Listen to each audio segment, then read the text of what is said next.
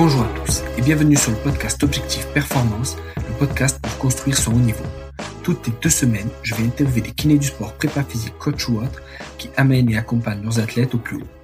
On parlera dans une première partie de leur parcours, d'où viennent-ils, où ont-ils étudié, voyagé et commencé leur carrière, ensuite de ce qu'ils font actuellement et de ce que cela peut nous apporter en pratique, quel est leur sujet de recherche actuel, en quoi cela peut améliorer nos compétences, et enfin, on abordera leur mentor, leur livre préféré et comment est-ce qu'on peut les contacter.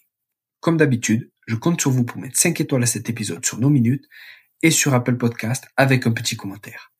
De la même manière, je vous encourage à partager cet épisode sur les réseaux sociaux, notamment en story sur Instagram. C'est ce qui me fait le plus avancer et faire connaître le podcast. Bonne écoute à tous. Salut Grégoire. Salut Julien. Merci à toi de m'accueillir euh, ici. Avec plaisir. Ouais, bah, plaisir partagé. Ça fait plaisir de, ça fait un peu de route, mais je suis content d'être là. C'est vrai, ça te plaît? Ouais, ouais, ouais, grave. C'est, c'est impressionnant tout ce qui est mis en œuvre et, et bon, de toute façon, on va en parler pendant le podcast, mais est-ce que tu peux commencer par te présenter et nous dire un peu d'où tu viens? Euh, je m'appelle Grégoire. Euh, je suis kiné depuis 12 ans. Mmh. Et depuis 4 ans, je me suis spécialisation, je me suis spécialisation dans l'orthographie et dans la syntaxe grammaticale. De la grammaire. De la grammaire euh, française. Euh, dans la vulgarisation euh, de notre métier sur les réseaux sociaux. Et du coup, Greg, c'est quoi ta définition de la performance? Sexuelle? on la garde Mais c'est ma définition. Ah bah vas-y, dis-nous là. La performance sexuelle, il n'y a pas d'autre performance que la performance sexuelle et c'est le plaisir commun de deux partenaires ou plus qui sont consentants. À, à consentant, le consentement important. La définition de la, la performance, euh... je sais pas si je ferais mieux que cette blague naze, mais tu garderas cette blague naze. Euh, pour moi, la définition de la performance, c'est euh, euh d'être capable de dépasser ce qu'on pensait être capable de fournir dans des conditions euh, C à un instant T. Top, super. À la base, donc, t'es euh, es kiné toujours? Ah oui, toujours. Ouais. Et ton DE date de quand et où c'est que tu l'as eu? Alors, où c'est que je l'ai eu? T'es aussi fort que moi en syntaxe de phrase. Euh, à la DERF en 2010, donc Paris 12 en 2010. Ouais, ouais. ok. Ensuite, qu'est-ce que t'as fait? Ensuite, je suis euh, j'ai fait quelques remplats en France euh, métropolitaine, en, à Paris, en Bretagne, mmh.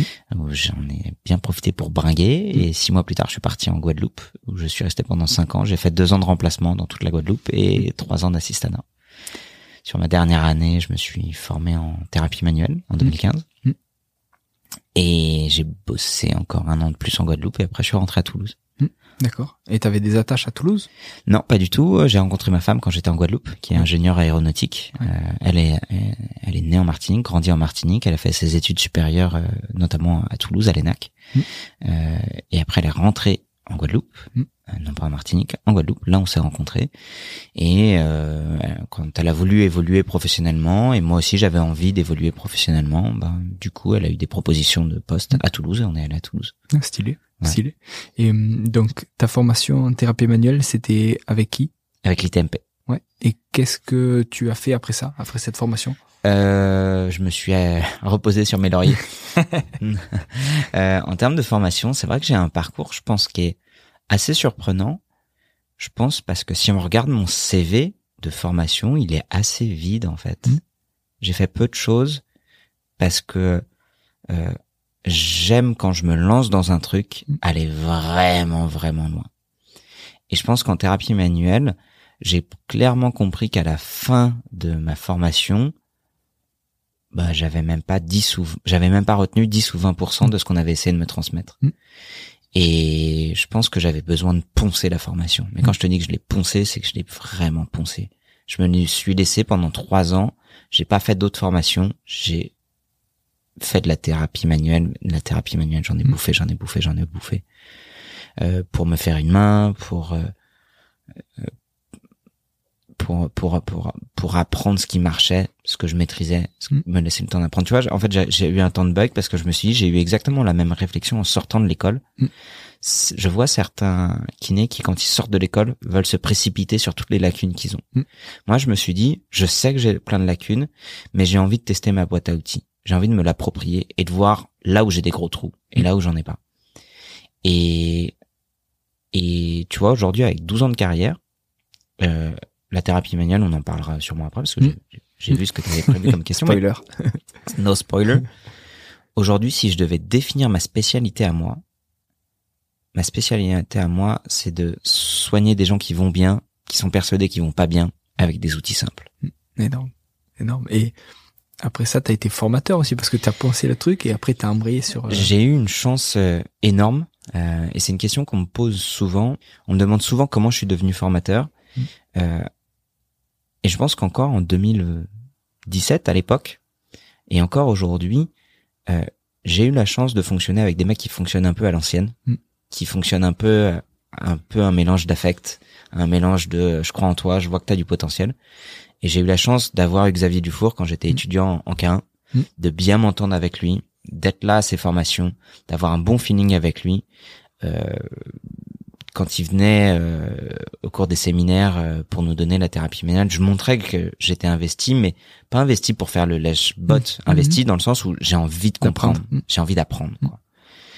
Et je pense que maintenant que je suis formateur, je vois que dans chaque formation, il y a ce profil-là.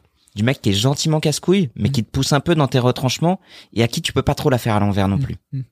Euh, et qui est là dans le côté pratique. Euh, en mode vraiment, in fine, qu'est-ce que je vais faire avec un patient? Et je pense que j'étais ce profil de mec-là. Et quand je suis rentré à Toulouse, j'ai eu un coup de chat énorme. C'est que j'étais prêt, j'avais fait euh, maintenant trois euh, trois ans de thérapie manuelle après mon diplôme. Et j'appelle Xavier, j'avais la chance d'avoir son portable, et je lui dis Xavier, euh, voilà, je sais que tu cherches parfois des juniors. Mm. Euh, moi, je suis très intéressé pour être formateur. Est-ce que tu as de la dispo? Et euh, il m'a dit, bah écoute, mon vieux, t'as de la chance, on ouvre une nouvelle section à Toulouse Mm. et on cherche un junior. C'est énorme. Le timing Le ouf. timing de Ouais. ouf, quoi. Ah, c'est trop bien. Et euh, et alors que tu vois, euh, dans d'autres régions comme à Paris, bah ils ont beaucoup de propo- de propositions et il faut faire sa place et c'est chaud. Moi, j'avais une place géographiquement euh, qui était prête pour moi, truc de ouf. Mm.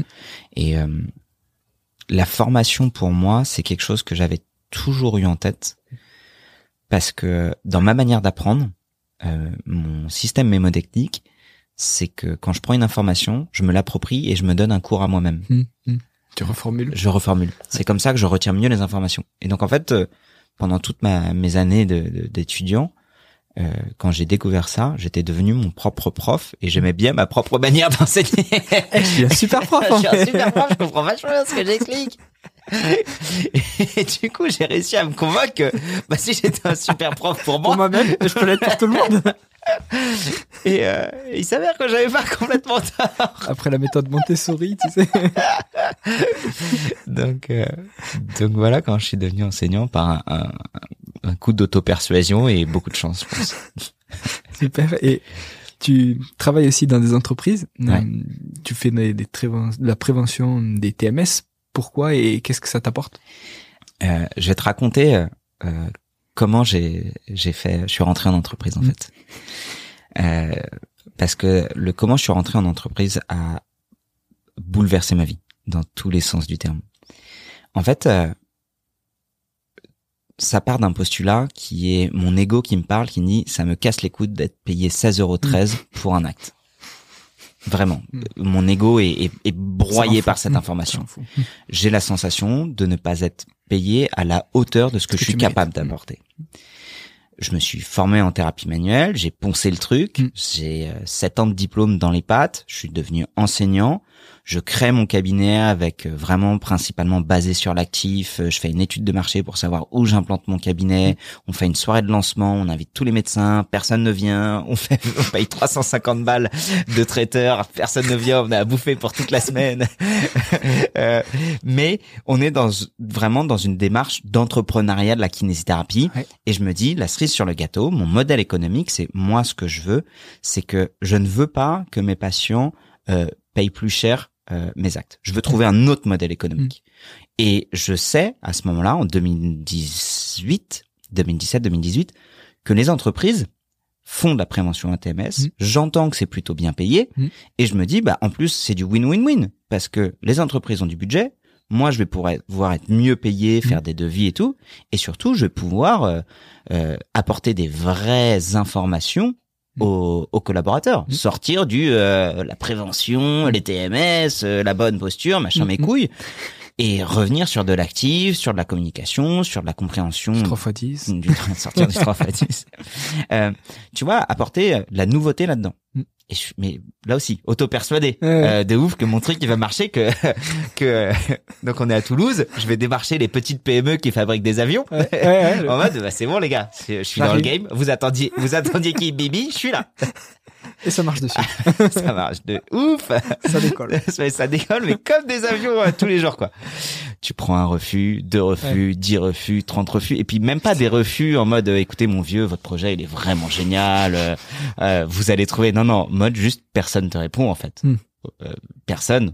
Mode, euh, bah, ou alors quand on te répond, on te dit ah bah faut voir avec le CE. Ah c'est pas le CE qui cherche ça en fait, c'est Patrice de la compta parce que c'est la compta qui a les budgets pour gérer ça, donc c'est à eux qu'il faut demander. Et Patrice de la compta, non, en fait CE. il, il est en congé mat depuis 25 ans, on l'a jamais vu. Et c'est le CE qu'il faut demander.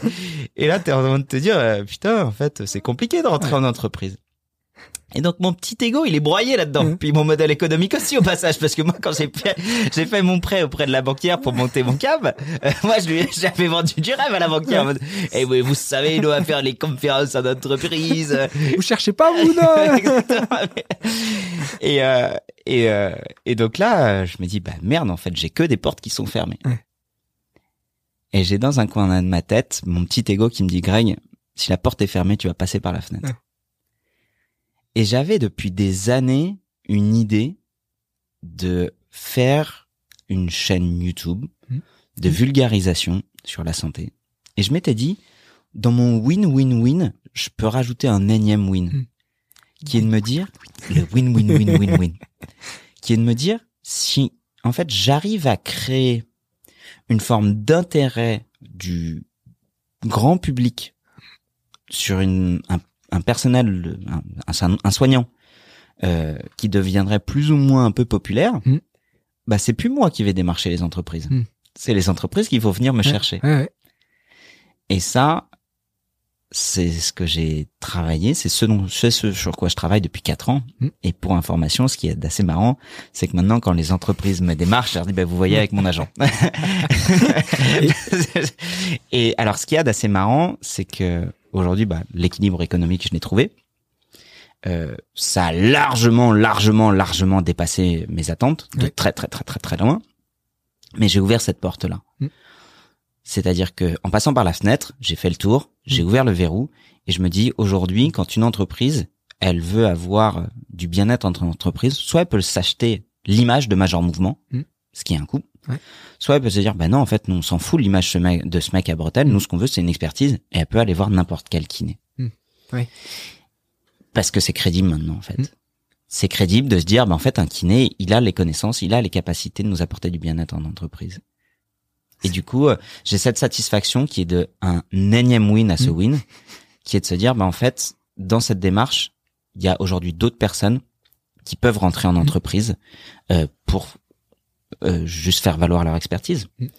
Et, euh, et je trouve ça hyper intéressant de se dire, en fait, dans un modèle économique où le système de santé économiquement est à l'agonie, et qu'à l'inverse, il y a des entreprises qui ont des budgets, Mm. qui ont des demandes, et dans un principe entrepreneurial d'offres et de demandes, bah nous, on a un savoir-faire, les entreprises ont une demande de savoir-faire, les collaborateurs demandent ce genre de truc, bah juste go en fait. Mm, mm. Et moi, je suis maintenant 100% aligné avec mes valeurs quand euh, bah, j'ai un patient en face de moi à 16,13€ Mm. et je me dis, bah, je suis capable de t'envoyer de la méga qualité parce qu'en fait, ce n'est pas toi qui va me faire valoir mon Mm. équilibre économique. Mm. J'ai plus besoin de bosser 80 heures par semaine Mm. euh, et de me priver de mes samedis, de mes vacances, euh, et qu'en fait, j'ai trouvé un, un équilibre économique en dehors du système de la santé. Et je rebondis sur un truc quand tu parles justement de ton ego et des entreprises qui maintenant te démarchent. Comment tu réagis quand, quand des entreprises qui t'ont euh, refoulé, qui t'ont même pas calculé, au final, quand maintenant elles viennent te chercher, est-ce que tu, tu, tu, leur mets un raffut dans la gueule ou, comment pas- alors, en toute honnêteté, c'est pas arrivé. D'accord. Euh, j'ai des groupes similaires, Mm. mais la même entreprise qui m'a refusé, euh, c'est pas arrivé. D'accord. Euh, par contre, la situation inverse m'est arrivée. Des gens qui dès le départ m'ont fait confiance, Mm. euh, qui aujourd'hui veulent renouveler ma confiance, et ça c'est hyper agréable. Ouais. Mais euh, mais mais je te parle de tu vois typiquement de Fortrainer Mm. euh, qui aujourd'hui euh, m'équipe pour une bonne partie de mes vidéos. Laurent de Fortrainer, il est venu euh, vers moi mais je crois que j'avais 2000 abonnés sur Instagram. Mm. Il m'a dit bah j'aime bien ce que tu fais. Est-ce que euh, ce serait ok pour que bah, je te prête un peu de matos Mm. ou qu'on discute? Même mieux, il était venu me voir à une de mes conférences à Pau. Il avait pris une de ses journées pour venir me rencontrer à Pau. Et on a discuté, on a échangé, le feeling est bien passé. Ah, Encore un, tu vois, un mec qui Mm. fonctionne un peu à l'ancienne, quoi. Mm. Le courant passe bien. Et aujourd'hui, on a toujours euh, avec Fortrainer une super bonne entente. Et, euh, et et moi, je suis content de me dire, bah, et encore une fois, pareil avec Xavier Mm. de l'ITMP. Euh, pour la petite anecdote, euh, aujourd'hui, sans Xavier de l'ITMP, Major Mouvement n'existerait pas.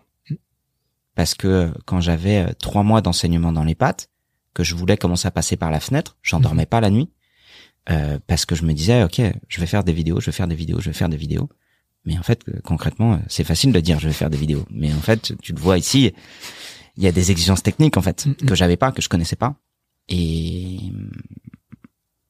et quand quand je dis à Xavier, euh, écoute Xavier, j'ai une idée, mais je pense que je vais avoir besoin de ton aide. Je veux faire des vidéos pour la vulgarisation, pour le grand public, pour faire connaître notre métier Mm.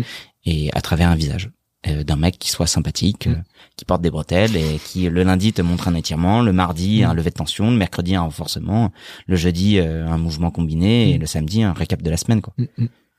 Et Xavier me dit ok Banco, je te suis mec. Je te suis et je te mets à disposition un monteur euh, pendant un an. Et tu vois, c'est des mecs. J'ai toujours un profond respect pour ces mecs-là qui ont jalonné mon parcours, qui à un moment donné où j'avais que des idées et Mm. pas les moyens, ils disaient ok bah on va mettre un billet sur toi, Prends le risque. on prend le risque. Et euh, alors, quel type de patient tu vois Mm. actuellement en tant que kiné et comment tu euh, comment tu bilances ça au final? Tu verrais, tu, pardon, tu veux la vraie réponse? Ouais. Ouais. Euh, la vraie réponse, c'est qu'aujourd'hui, j'ai un profil de patient qui a changé quand même à cause de Major Mouvement. Donc, je vais te dire un, un avant Major Mouvement et après Ouais, Major ouais. Mouvement. Avant Major Mouvement, on a principalement des ingénieurs aéros Mm. euh, qui ont entre 30 et 40 ans. Mm. qui ont des problèmes de sportifs du, du dimanche. Quand je Mm. dis sportif du dimanche, c'est avec beaucoup de C'est pas bienveillance. hein. C'est pas du hein, tout péjoratif. C'est vraiment quelqu'un qui n'est pas professionnel, Mm. qui s'entraîne euh, à côté de son boulot, Mm. euh, parfois trois à quatre fois par semaine, parfois une fois par semaine, donc avec euh, euh, des blessures ostéo-articulaires, euh, donc euh, maux de dos principalement à 50-60%, Mm. euh, genoux et épaules chez les coureurs et crossfitters, et cervicalgie chronique euh, Mm. pour ceux qui sont plus sédentaires. Ça, c'est Mm. principalement ma patientèle avant.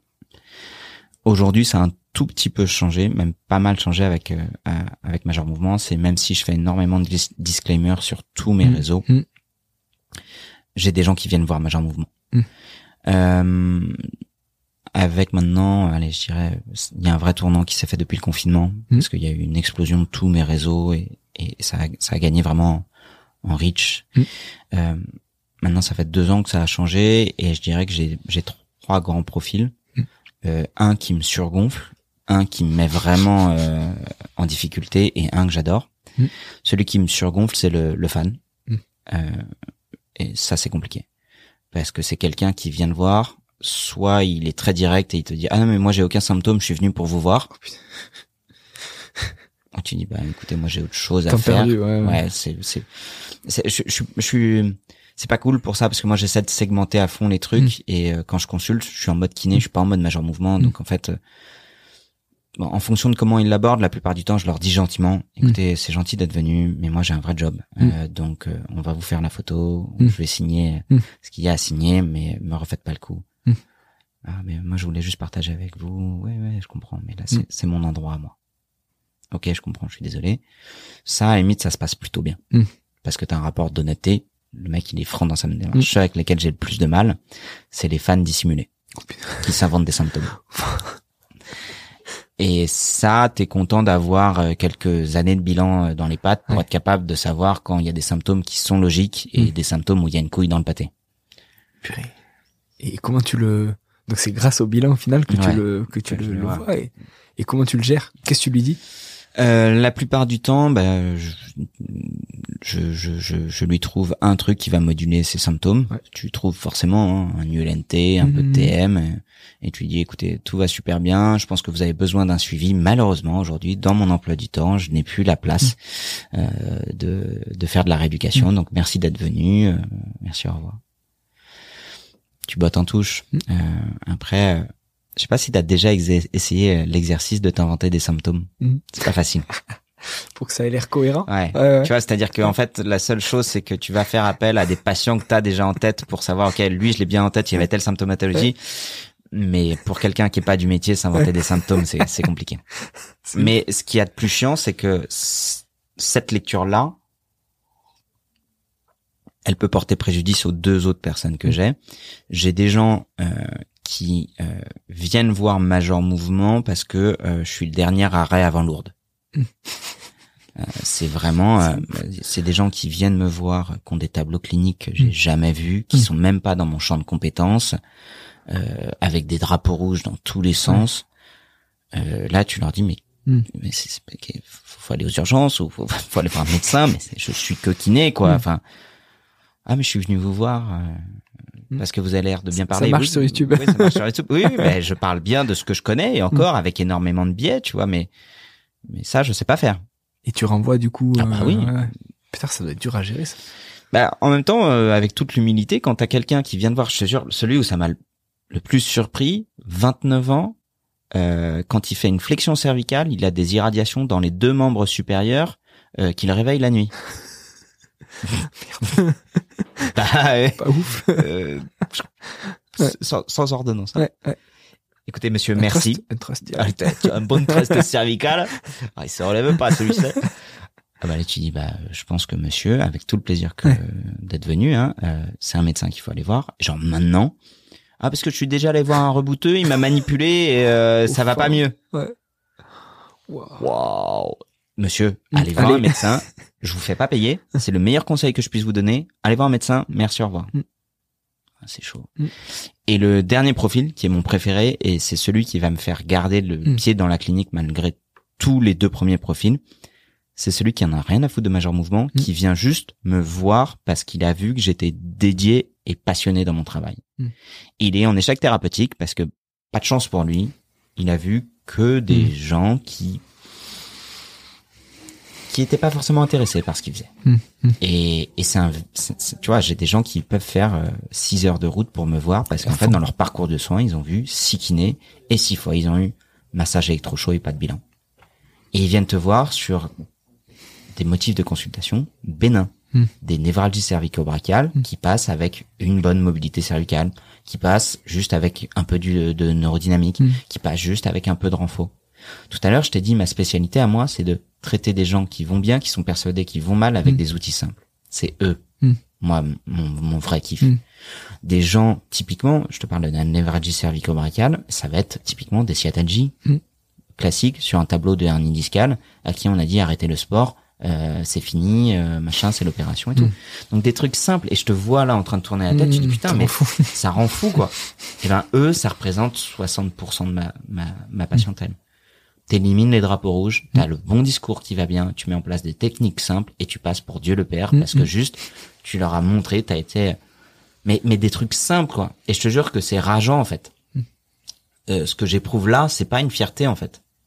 C'est je veux dire putain, j'ai de la peine pour eux de me dire comment est-ce que des gens avec euh, des problématiques simples se trouvent à aller déposer leur confiance dans un connard à bretelles à l'autre bout de la France parce qu'il y a que eux. et je me dis on peut critiquer tout ce qu'on veut de Major Mouvement hein, et je suis toujours prêt à entendre la critique mais en vrai je pense que aujourd'hui Major Mouvement il est un symptôme d'un système de soins qui est malade Qui part en, vrille.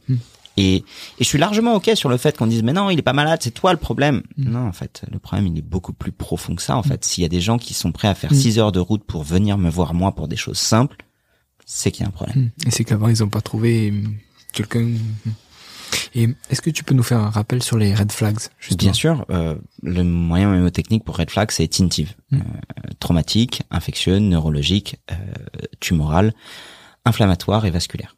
Donc, tous tes bilans, tu commences par ça pour justement exclure. Exactement. euh, ok. En fait, l'intérêt des tintives, il est double. un, euh, réorienter rapidement en cas de problématique. Ça reste rare, mais dans une possibilité de première intention. Hein, demain, chez les kinés, on va avoir des gens qui viennent nous voir, euh, cheville et lombalgie. Mm. Euh, mais aussi, il est euh, d'être rassurant, en fait. En absence de drapeau rouge, tu peux t'autoriser en tant que professionnel d'avoir un discours rassurant. Mm. Et de dire à un patient qui a une sciatalgie, écoutez, je vous ai évalué, euh, oui, en ce moment, vous avez une sensibilité qui est importante, une Mm. douleur qui est importante, mais honnêtement, l'évolution est favorable dans votre cas. Ça va le faire. Ça va le faire. Mm. Bah, c'est rassurant en fait. Et Mm. ça, on peut s'autoriser à le dire. Top. Et du coup, vu que tu as été formé en thérapie manuelle et que tu es aussi formateur, est-ce que tu utilises que ça? Est-ce que tu utilises en priorité ça ou, ou par rapport au travail actif, comment tu, euh, tu équilibres l'un et l'autre au final? Bah, ça dépend vachement de mon bilan. Mm. Ça dépend vachement de mon profil de patient. Euh, je t'avoue que ma pratique évolue pas mal dans le temps. Euh, je pense que j'ai pris le, le virage de l'EBP euh, Mm. un peu trop fort il y a Mm. deux ans euh, dans la gueule, euh, où franchement pendant euh, six mois à, à un an, j'ai vachement délaissé la thérapie manuelle Mm. euh, pour vachement de communication, euh, euh, vachement au profit du profil biopsychosocial et tout. Je me suis rendu compte malheureusement que je tapais un, un peu à côté euh, des attentes de mon patient et surtout que j'avais pas vraiment la capacité, euh, l'expérience pour le faire. Mm. Et donc euh, j'avais des jolis discours euh, où je cassais des idées reçues auprès de mes patients, mais en fait ils venaient me voir pour des solutions, pas pour des, des cours théoriques Mm. euh, de de la douleur. Mm. Et et du coup euh, j'en suis un peu revenu Mm. de ça. Euh, mais je pense comme beaucoup de choses en fait, tu, tu, tu expérimentes un outil, tu te dis waouh putain cet outil c'est vraiment le feu, j'y vais à fond Je vais partout. Mm. je le mets partout et puis après en fait tu te rends compte qu'il a des limites et que il, il, fonctionne pas de ouf dans certains cas ou dans certains cas il marche vraiment vraiment bien et et donc j'en suis un peu revenu et donc euh, aujourd'hui j'ai trouvé un meilleur équilibre dans ma pratique Mm. qui est vraiment en fait je sais là où je suis bon, je sais Mm. là où je suis pas bon, je sais Mm. où mon expérience est judicieuse et là où vraiment je passe à l'as quoi. Et, euh, et sans jugement, juste de me dire j'ai toute ma carrière pour progresser, je suis ok là-dessus, je sais là où je suis bon, je sais que j'ai une bonne main de thérapeute manuel, euh, je sais que j'ai des exercices qui sont assez fun, je sais que j'ai une bonne capacité de diagnostic, Mm. mais je sais que je sais faire tout ça sur des pathologies simples. Mm. Mm. Tu vois, tu euh, hier j'ai une patiente euh, syndrome d'Ehlers dans l'os, euh, euh, trois butées osseuses de l'épaule, euh, qui vient euh, pour une sorte d'irradiation au niveau du deltoïde. J'emmène pas large quoi. Et je j'ai pas honte de lui dire, bah chez elle, je lui fais un bilan cervical comme Mm. j'ai l'habitude de le faire. Et coup de bol, elle répond bien. Mm. Tiens, d'ailleurs, par rapport à ça, il y a une grande règle que j'applique pour beaucoup de choses dans ma vie Mm. et que j'essaye d'appliquer et qui fonctionne très très bien dans nos bilans. C'est ma règle des 70-20-10. Mm. Je t'en ai jamais parlé? Non. La règle des 70-20-10, c'est dans 70% des cas, je connais l'issue favorable de ce que je suis en train de mettre dans, de ce que je suis en train de mettre en place. Mm. Dans 20% des cas, euh, je sais que ça va secouer un peu, mais Mm. normalement l'issue devrait être favorable. Ou alors, si ça marche pas, je sais clairement identifier pourquoi ça n'a pas fonctionné. Mm. Et dans 10% des cas, c'est vraiment le bordel. Ça marche pas, je sais pas pourquoi. Ou alors il y a dès le départ beaucoup trop de drapeaux rouges, Mm. ou qui fait que ça va piller du cul. Et et Et, à... en fait, je segmente à la fois mes patients comme ça. Quand j'ai un patient, dès le bilan, je me dis, OK, lui c'est un 70, lui c'est un 20, lui c'est un 10. Mhm. Et dans tout ce que je fais dans la vie, en fait, je focalise quasiment toute mon énergie sur les 70. En fonction de mon énergie, de la personne que j'ai en face de moi et en fonction du feeling, je me dis, OK, là je suis dans un 20, soit je vais être dans un processus d'apprentissage pour comprendre pourquoi ça a merdé, soit je me dis, OK, j'ai de l'énergie et mon patient en face sait dans quoi il, il- il s'embarque, ça va secouer un peu, mais Mhm. on va Mhm. avoir Mhm. globalement une amélioration. Et dans 10% des cas, ok, ça va être dur, ça va secouer. Le combat est déjà perdu. Euh, mais j'y vais parce que j'ai quand même envie de mener un combat. Mhm. Ou alors, euh, j'ai pas le choix et je dois y aller, je vais y laisser des plumes. Mhm. Et dans mes 70-20-10, typiquement, ça va être un patient qui vient avec une névralgie, qui répond tout de suite très bien Mm. euh, à l'interrogatoire, qui a pas de drapeau rouge, qui a pas de drapeau jaune, qui a pas de signe euh, psycho associé et qui répond très bien à un ULNT, un peu d'activation des trapèzes. Ok, super. En fait, vous, je vous ai déjà vu sous différentes formes, mais j'ai vu 250 personnes comme vous Mm. euh, dans les six derniers mois. Je sais que ça va évoluer favorablement en faisant ça, ça et ça. Il revient à la séance d'après. Ça répond toujours favorablement. Mm. Ok, c'était bien 70%. Mm. Il revient à la séance d'après, il a flambé. Ah, c'est peut-être un 20%. Mm. parce que finalement j'ai mis en place un truc, ça secoue un peu, mais ça devrait bien évoluer. Mm. Deux, trois, quatre, cinq séances se passent et en fait il t'avait pas dit qu'il avait eu un trauma de la route Mm. et qu'en fait il avait perdu son frère en même temps dans l'accident Hmm. et qu'il a fait une dépression derrière. Et en fait s'il évolue pas, bah c'est qu'il y a des éléments de bilan qui faisaient que c'était un disque caché et que bah là ça te dépasse en fait. Et, euh, et je trouve que on nous a éduqués en tant que kiné, on doit être efficace pour tout le monde. Mm. Mais en fait, ce qu'on nous dit pas, c'est qu'il y a des patients, malheureusement, on pourra pas être efficace. Tu peux pas les soigner. Tu peux pas les soigner. Je déteste, tu sais, euh, cette labellisation MGN. Mm. Je, ah, c'est le patient MGN. Je la déteste. Fondamentalement, je trouve qu'elle est, elle, elle est euh, réductrice Mm. pour les patients et ça donne un air supérieur Mm. que j'aime pas. Euh, moi, je me dis juste, ok, bah en fait, il y a des patients qui ont des profils qui sont 10%, qui sont trop compliqués. Si jamais tu as envie de te construire une carrière avec eux, vas-y. Mm. Humainement, Mm. ça va être richissime Mm. ça va être énorme. Tu vas y laisser des plumes. Ça va t'empêcher de dormir certains soirs. Moi, je sais qu'aujourd'hui, bah, mes 70-20-10, non seulement c'est des étiquettes que je mets à mes patients, mais aussi ça représente une bonne proportion de mes patients dont je vais m'occuper. J'ai envie de continuer à traiter des patients à 10% parce que c'est richissime, humainement parlant. Et, et je comprends ce que tu dis quand tu dis qu'on peut pas soigner tout le monde. Et on l'aborde pas à l'école. Non.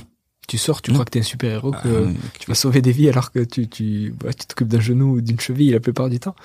Et et, et c'est pour ça que cette catégorisation elle est bien dans le sens où tu sais que quoi qu'il arrive il y aura 10%. T'as beau mettre l'énergie que tu veux, ça dépend plus de toi quoi. Mm. C'est c'est c'est et pas forcément du patient ou pas consciemment du patient.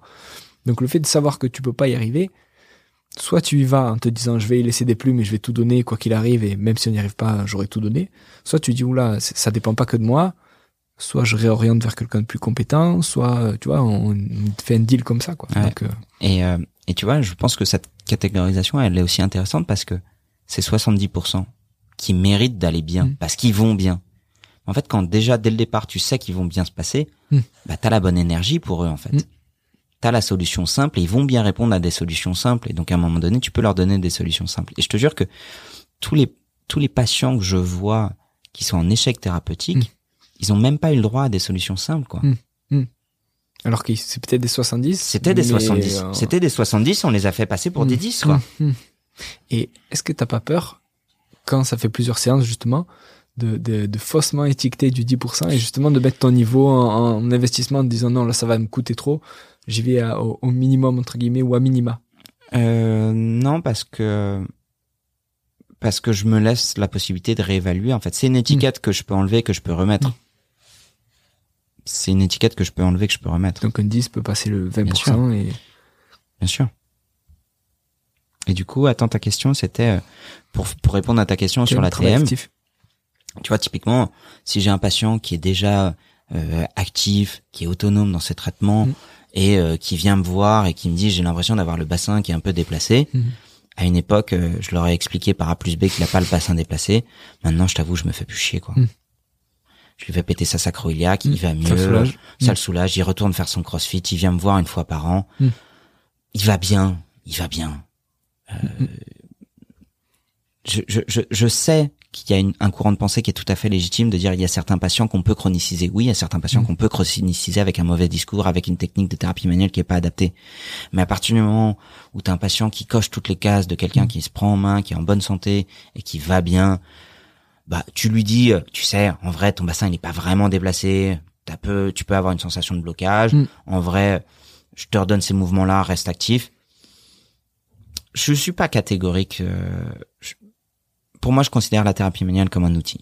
Mm. Et parfois, ça reste quand même un des outils les plus rapides à mettre en place Mm. pour moduler un symptôme sur du court terme.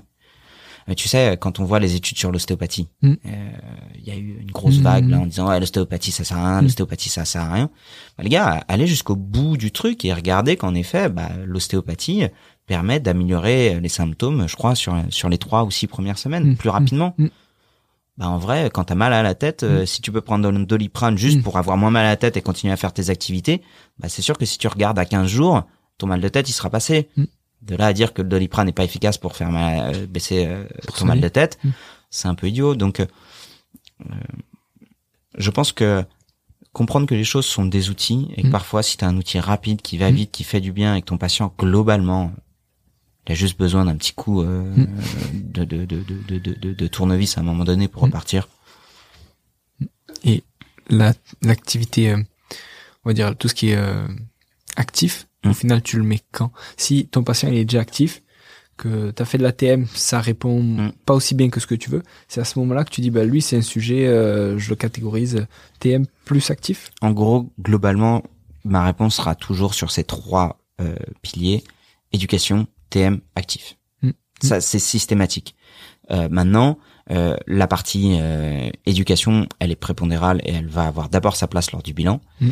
Euh, et en fonction de ce à quoi il répond au cours de la partie éducation et Mm. au cours de mes tests cliniques, je vais voir s'il va mieux répondre à de la TM ou à de l'actif. Maintenant, l'actif, euh, je le propose toujours systématique.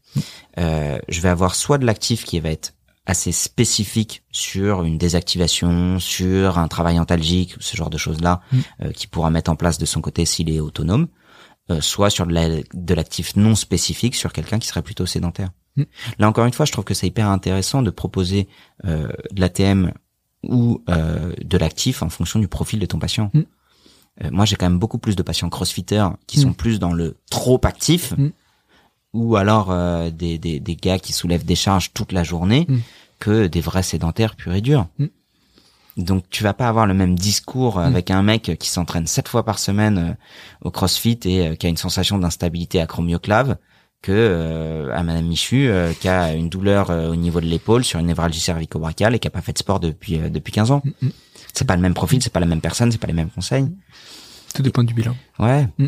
Et on en revient finalement toujours un peu à ça. C'est euh, c'est dans cette fameuse striade de l'EBP. Mm. Euh, il faut pas oublier le patient en fait. Mm.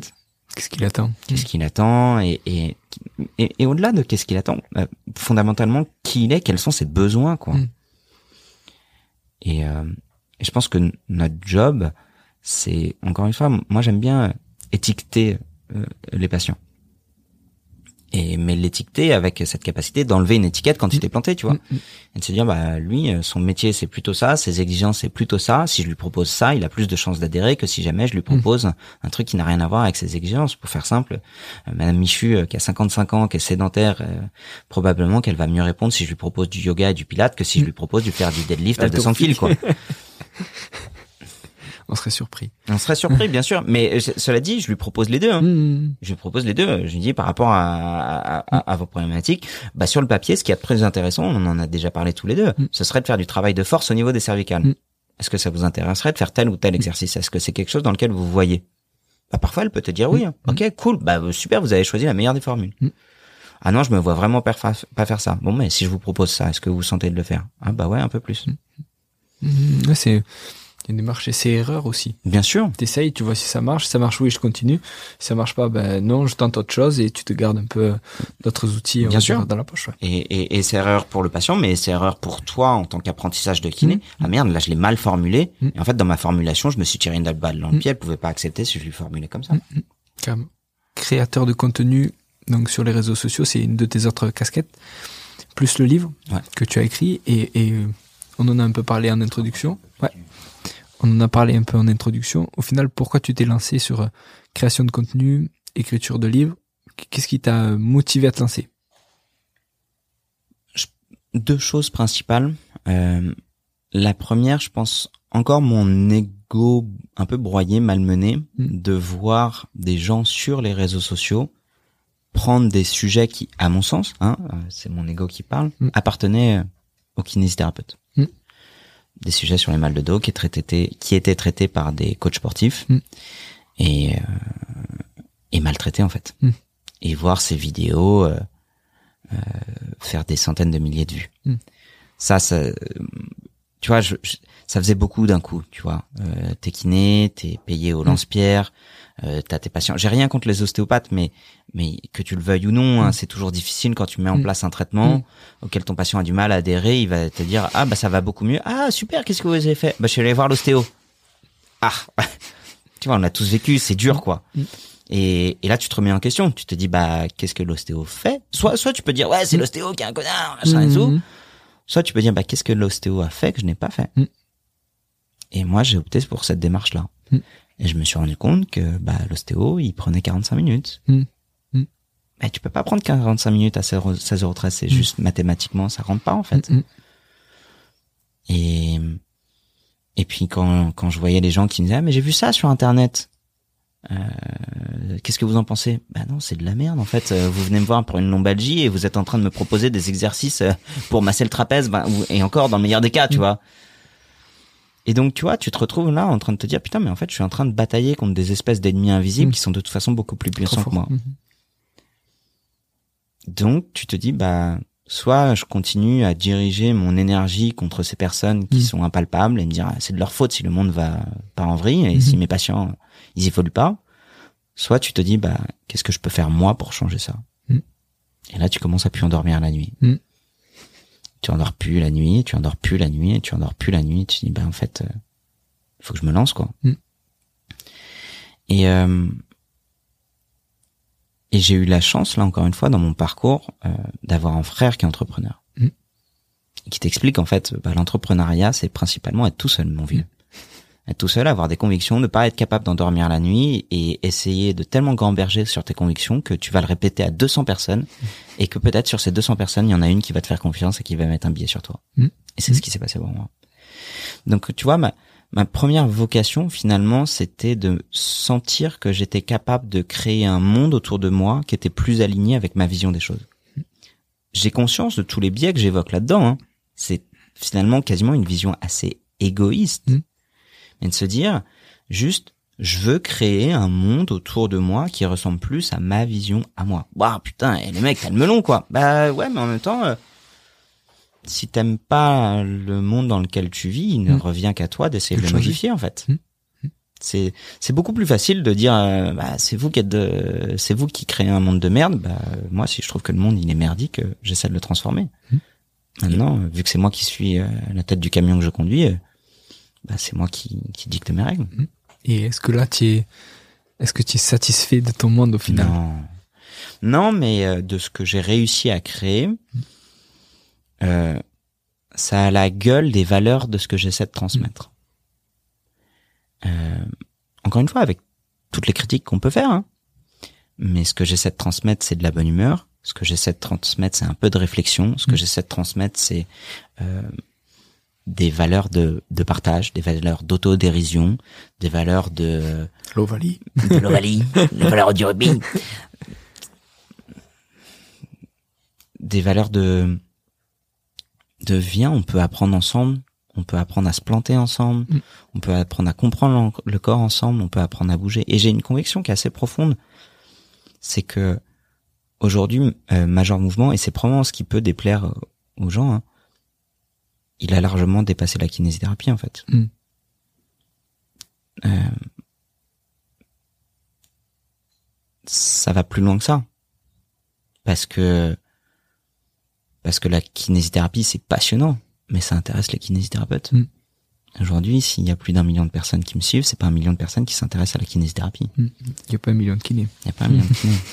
Il y a, a- peut-être un million de patients, mais, mais, mais, mais, mais ce qui les intéresse, c'est plus large que ça, en fait. C'est, ok, en fait, ce mec-là, avec son expertise de kiné, qu'est-ce qu'il me peut, il peut m'apporter? Et en fait, moi, souvent, ce que j'aime dire, c'est que, euh, j'apporte des réponses aux questions que les gens se posent, en fait. Du coup, qu'est-ce que, personnellement, qu'est-ce que ça t'apporte de, de vulgariser euh, pour euh, un million de personnes? La vulgarisation tout à l'heure, j'ai dit que euh, ça dépassait quasiment la kinésithérapie, Mm. dans le sens où euh, aujourd'hui mon vrai combat c'est celui de la sédentarité. Mm. Qui, est- qui, est- qui est qui est con, hein, on a Mm. chacun son combat. hein. Moi c'est le mien c'est celui-là. Hein. Euh, et euh, tu vois j'ai entendu cette phrase, je pense que vraiment je je je je, vais m'en faire un leitmotiv, c'est la sédentarité, c'est la nouvelle clope. C'est pire, ouais, je C'est pense. pire. Ouais, c'est pire. Et donc en fait euh, aujourd'hui moi ce que ce que ce que j'aime me dire c'est ok j'ai cette audience là Mm. euh, qu'est-ce que j'en fais? Quels sont les mots? Quelles sont les images? Quels sont les angles d'attaque que je vais pouvoir trouver pour que un jour Madame Michu elle Mm. sorte de son Mm. putain de siège pour qu'elle commence à se bouger le cul si je lui dis ça bah ça va pas marcher Pas ouf. Pas ouf. Donc en fait, je m'accorde cette, capacité d'essai-erreur en fait. Mm. Je m'accorde cette capacité qu'a la kinésithérapie à s'adresser à tout le monde, Mm. aussi bien à celui qui bouge déjà trop, qui Mm. va être en risque de fracture de fatigue parce que s'il bouge trop, qu'il se blesse, le retour à la performance au sport, bah on a vu hein, des tas de sportifs de haut niveau se blesser et finir sédentaires. Et qu'est-ce qui a fait dans ta, construc- dans ta construction personnelle? Qui fait que t'es jamais allé sur un terrain de sport Mm. Et donc la kinésithérapie, elle répond super bien à quels sont les freins à mon activité physique Quels sont les freins à mon sport Est-ce que c'est physique? Est-ce que c'est mental? Est-ce que c'est sociétal? Et on a des outils pour tout ça. Et, euh, et en fait, c'est ça mon enjeu de vulgarisation. C'est de me dire que parfois, je vais parler du corps, je vais parler de la beauté. Parce que, on va pas se mentir, c'est la carotte pour les gens. hein. Mm, mm. Les gens, euh, le sport santé, c'est bien beau pour, euh, pour nous, soignants. La réalité, c'est que le moteur principal, c'est euh, Summer body. c'est le summer body. C'est triste à dire, mais c'est ça, quoi. Mm, mm. Et tu mets ça au travers du prisme de full acceptation aujourd'hui, Mm. euh, de aujourd'hui on doit s'accepter avec nos défauts. Oui, très bien. Quelle est la limite entre euh, entre une, une, une obésité morbide, morbide Mm. et l'acceptation? Mm. C'est un sujet qui est hyper touchy. Mm. Est-ce qu'on peut accepter un corps euh, qui serait dans une situation de surpoids qui serait Mm. mauvaise pour, Pour sa santé. Bah, je pense qu'il faut trouver un bon angle et un bon discours pour dire, bah en fait, quelles que soient les raisons qui fait qu'aujourd'hui c'est ton corps, on va aimer ton corps, on va aimer ta personne, Mm. mais on va essayer d'en sortir aussi. C'est dur à avoir comme ton, Ça, Mais- c'est- mais c'est aussi un discours que tu peux avoir avec, euh, euh, typiquement, euh, tu vois, je reçois souvent, euh, salut Greg, euh, écoute, je me suis fait une, une rupture du ménisque euh, il y a deux jours, j'ai le moral à l'aise zéro, faut que je retourne à l'entraînement, qu'est-ce que je dois faire? Bah, En fait là, euh, faut attendre un peu, quoi, Mm. ou on peut travailler les membres sup. Enfin, Mm. Tu vois ce que je veux dire, c'est que que ce soit la blessure, que ce soit le rapport au corps, que ce soit le rapport sociétal, on peut en discuter ensemble. Et en fait, mon enjeu véritable à moi, c'est ça, c'est chaque jour trouver une forme de à qui je vais m'adresser aujourd'hui, à quelle problématique je vais répondre, et comment d'une manière ou d'une autre je vais pouvoir commencer à enclencher un dialogue qui va finir sur du mouvement. Et justement, alors, donc ton credo, c'est le, le mouvement, le bon mouvement, c'est le mouvement. Et par rapport à nos confrères et au, au grand public, quel retour tu as? Est-ce que tu as des retours euh, full positifs et tout le monde dit c'est super? Est-ce que tu as beaucoup de critiques? Tu vois, qu'est-ce qui, qu'est-ce qu'ils attaquent ou qu'est-ce qui plaît pas? Euh, la vulgarisation plaît pas. Euh, en fait, il y a, j'ai relativement peu de critiques, euh, mais les critiques que j'ai, c'est principalement de la part des kinés. D'accord. euh, qui aiment pas ma vulgarisation. Je pense qu'en fait, euh, il y a deux choses. C'est qu'eux, ils ont une, une construction de la kiné qui se fait sous une forme de, de la véracité scientifique. Hmm. Il faut que ton discours soit vrai. Hmm. Ce que je peux largement entendre. Tendinite et tendinopathie. Hmm. Typiquement. Tu vois, ça va être ça. Euh, L'autre fois, j'ai fait une vidéo sur la cruralgie. Je me suis lamentablement planté sur euh, le trajet du nerf fémoral. Hmm. Ok, so what? Est-ce que t'as vraiment besoin de connaître ton trajet fémoral pour traiter une cruralgie C'est mieux si tu le fais. Hmm. Si tu te foires, bon bah tu te foires. Euh, maintenant, en fait, en réalité, euh, les retours que j'ai, c'est par rapport à mon aspect de vulgarisation. Hmm. Parfois vulgaire aussi, je le suis parce que c'est comme ça que je suis. D'ailleurs, il y a une étude assez intéressante qui a montré que les médecins qui étaient vulgaires T'es plus euh, étaient Non. plus intéressants. En Ah fait, ouais. Parce qu'en fait, les gens se projettent mieux sur eux Ouais. parce Ah, c'est qu'ils ont un, ils ont un côté plus humain. Euh, mais euh, mais ce que je peux entendre en fait comme critique, juste parce que je fais différemment des autres et quand on fait différemment de ta propre logique, bah c'est pas agréable. Hmm, hmm. Et euh, et, euh, et ce que je trouve assez intéressant, c'est que euh, j'ai appris qu'il y avait des groupes entiers sur Facebook euh, contre moi, des groupes Twitter contre moi. Et ce que je trouve marrant, c'est que je sois pas dedans en fait. C'est ouf. Mais c'est quoi le, c'est quoi l'intérêt de se regrouper pour dire du mal de une personne? Enfin, je sais pas. Je pense que juste ça les fait chier que je sois là, ça les fait chier Ouais. que je donne cette image de la kiné, ce que je peux comprendre, tu vois. Mm. Et moi, j'aurais envie de leur répondre, ben en fait, si vous aimez pas ce que je dis, dans le fond ou dans la forme, bah dites-le les gars, Mm. mais pas juste entre vous en Hmm, fait. hmm. Lancez une vidéo, commencez à comprendre comment fonctionne un algorithme Mm. sur les réseaux sociaux, parce que euh, en fait, euh, balancer une fois un tweet ou balancer une fois un truc sur Facebook, ça vaut plus rien. C'est triste à dire, mais ça vaut plus rien en fait. Et et et il y a de fortes chances pour que je vous encourage. Bon, si vous m'avez craché euh, ouvertement dans la gueule avant, je vais pas vous mettre en avant, tu vois. Mais si vous avez juste une autre version que la Mhm. mienne, allez-y, dites-la en fait. Elle mérite d'être entendue. C'est énorme. Et au lieu de dépenser votre énergie euh, contre moi, Hmm. mettez-la pour vous. Mm, mm. C'est une une aparté, mais là où, où moi j'aime bien ce que tu fais, c'est que j'ai souffert en tant que libéral de la mauvaise image qu'avait la kinésithérapie. Tu vois, on recevait des, des patients, euh, électrodes chauds. Ah bon, putain, il faut faire des exercices et tout. Ben oui, ça fait quatre ans que vous voyez euh, un autre kiné pour une lombalgie, ça fait quatre ans que vous avez mal. So- Soit vous voulez rester comme ça, soit vous voulez vous en sortir. Ah non, moi c'est long, quatre ans et tout. Eh ben, on fait un bilan, on en a parlé. Et, et puis après, on va essayer des trucs pour que ça marche. On va essayer de changer des choses et faire en sorte que ça marche. Et donc, l'image des gens après, quand tu dis c'est- tu es kiné, c'est ah ouais, les kinés, ah, vous roulez en Porsche, machin, et vous mettez une lampe à UV. Mais non, c'est pas ça. Mhm. C'est pas ça. C'est tu, tu bosses, tu, Ouais. tu te lèves le, le cul, tu essaies de trouver des solutions. Tu vas en parler de trouver des solutions pour chaque patient. Et ça, moi, ça me rendait fou. Et mais moi aussi, et ça m'empêchait de dormir en fait. Hum. Et tu vois, moi je me suis dit, c'est, je suis parti du même postulat que toi, qui est de se dire, en fait aujourd'hui, le but de Major Mouvement, c'est clairement pas d'amener une forme de véracité scientifique. Je ne sais Mm. pas le faire. Mm. Déjà, d'un, je ne sais pas le faire, et de deux, ça n'est pas ce qui intéresse les gens. Mm. J'ai fait quelques vidéos avec euh, euh, revue de enfin, revue de littérature, Mm. mais avec extrait d'études scientifiques. Mm. C'est les vidéos qui font les moins de vues en fait. En fait, ce que ce- que je sais faire, Mm. c'est raconter une histoire drôle Mm. sur un fond de kinésithérapie. Mm. Et en fait, ça, ce que ça sert, c'est juste, in fine, qu'est-ce que les gens vont garder de Major Mouvement, in Mm. fine. C'est un kiné qui me fait marrer et qui me propose des exercices. Mm. Et en fait, si c'est juste ça que les gens gardent de la kiné, un kiné, c'est un mec ou une nana Mm. qui est un peu sympa, Dynamique. Ouais, ouais. dynamique, qui euh, qui est capable de dé- dédramatiser quand il faut dédramatiser, qui Mm. est capable de réorienter quand il faut réorienter, mais qui in fine va te faire bouger. Mm. Major mouvement quoi. C'est c'est écrit dans le nom hein. J'ai rien inventé, enfin, j'ai rien inventé. Si je l'ai inventé, mais mais mais mais tu vois, j'ai pas d'autre promesse que ça. Mm. Et ça, je l'anime tous les jours. Mm. Et in fine, quand demain t'as un patient et que tu lui fais un bilan et qui s'attend à avoir un bilan et que tu lui proposes des exercices et qui s'attend à avoir des exercices, bah il y a une possibilité qu'à un moment donné, il soit tombé sur une de mes vidéos Mm. et que son attente ait changé parce qu'il est tombé sur une de mes vidéos. Tout à l'heure, je te disais, quand je reçois des critiques, Mm.